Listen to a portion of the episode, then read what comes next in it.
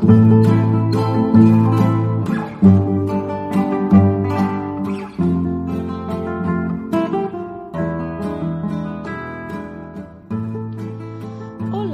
bienvenidos al podcast Los Senderos Antiguos, la tradición clásica para la familia hispana. Yo soy April René y en el primer episodio les dije que iba a explicar qué hacemos en nuestra escuela, por qué hacemos esas cosas y cómo ustedes pueden incorporar ideas similares en sus familias y hogares. Hoy voy a presentar las ideas acerca de la literatura. ¿Qué hacemos acerca de la literatura en nuestra escuela, Los Senderos Antiguos? Cada día después del almuerzo y la limpieza, subimos a la biblioteca. Yo o la otra maestra Allison leemos un cuento a los estudiantes mientras los estudiantes escuchan y dibujan. En muchas escuelas clásicas se enseña la historia en un ciclo, como hacemos en la nuestra.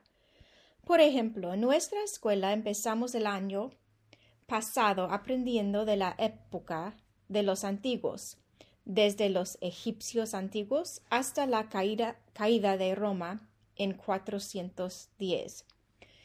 Este año empezamos con la caída de Roma e intentamos llegar hasta los 1600. Entonces integramos la literatura con la historia. El año pasado leímos mitos egipcios, griegos y romanos, incluyendo parte de la historia de la Ilíada y la Odisea, escritos por Homero. Este año estamos leyendo Beowulf, King Arthur y Shakespeare. Estos cuentos que leímos son para niños, no son los originales. Claro que si fueran los estudiantes, no los, no los entenderían todo y a veces no son apropiados. Pero eso es pero es importante saber de esas historias clásicas, historias que han endurecido. Leyendo un clásico acortado sirve para entender la función, la, fundación, la fundación de la historia, y después cuando están más maduros, los estudiantes pueden volver a la historia pensando en temas más profundos. También leemos cuentos de hadas una vez a la semana. En estos cuentos se ve una distinción de lo bueno y lo malo, el mundo como es y el mundo como debería ser. Los cuentos muestran las virtudes del héroe. En cada historia podemos hablar y pensar en la cuestión del deber debería haber hecho tal y tal cosa? En cada situación se puede encontrar respuestas afirmativas y negativas. Y eso es lo que queremos. Empiecen a pensar profundamente en las razones de cada lado para formar un argumento lógico y sólido. ¿Por qué leemos la literatura? Hay razones por las cuales cierta literatura se ha endurecido. Esa literatura tiene algo de virtud que mucha gente ha visto por mucho tiempo. Cinco razones para leer la literatura son Número uno, ejercita nuestra imaginación, es decir, nos ayuda a percibir la verdad y hacer juicios de valor. Ayuda a nuestra capacidad de razonar bien, a conocer nuevos lugares y a explorar. Número tres, Nos permite ver a través de los ojos de los demás, comprender sus puntos de vista, crear simpatía y experimentar la alegría y la tristeza de otros personajes. Número 4. Mortimer Adler, un maestro que proponía los grandes libros en la educación pública, recomendaba los grandes libros para promover las ideas básicas de nuestra tradición occidental. Y número 5, David Hicks, en su libro Norms and Nobility, los recomienda por la riqueza de contenido emocional y espiritual.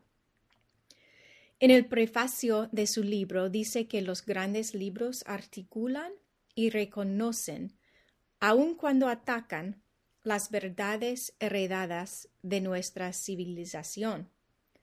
Invitan aceptación, no escepticismo.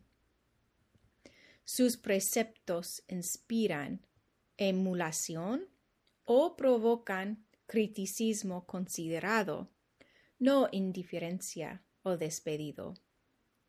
Atan sus verdades a las emociones humanas en maneras que han motivado a hombres y mujeres a trascenderse y actuar en acuerdo con normas, otras que autointerés crudo. ¿Qué es lo que hace grande la literatura? un, libro, un libro puede ser considerado grande si es universal. Un gran libro habla a personas de muchas edades, ya sea que vivan o no en el tiempo y en el lugar en que fue escrito. También hay una idea central. Hay una idea central que aborda asuntos de importancia perdurable y que tenga hermoso lenguaje. Un libro, un gran libro está escrito en un hermoso lenguaje que enriquece la mente y, eleve, y, e eleva el alma. Entonces, esas tres cosas son lo que hace grande la literatura. Si el libro es universal, si hay una idea central y si, si tiene hermoso lenguaje. ¿Cómo pueden ustedes poner en práctica estas ideas? Después de leer un libro o ver una película con su familia, pueden preguntar a sus niños, ¿ese personaje debería haber hecho tal cosa? En vez de responder con simplemente sí, debería haber hecho o no debería haber hecho tal cosa, pueden crear el hábito de pensar en razones por sí y razones por no, y después pueden construir un argumento con las razones que son más fuertes. Así vamos pensando y razonando más profundamente.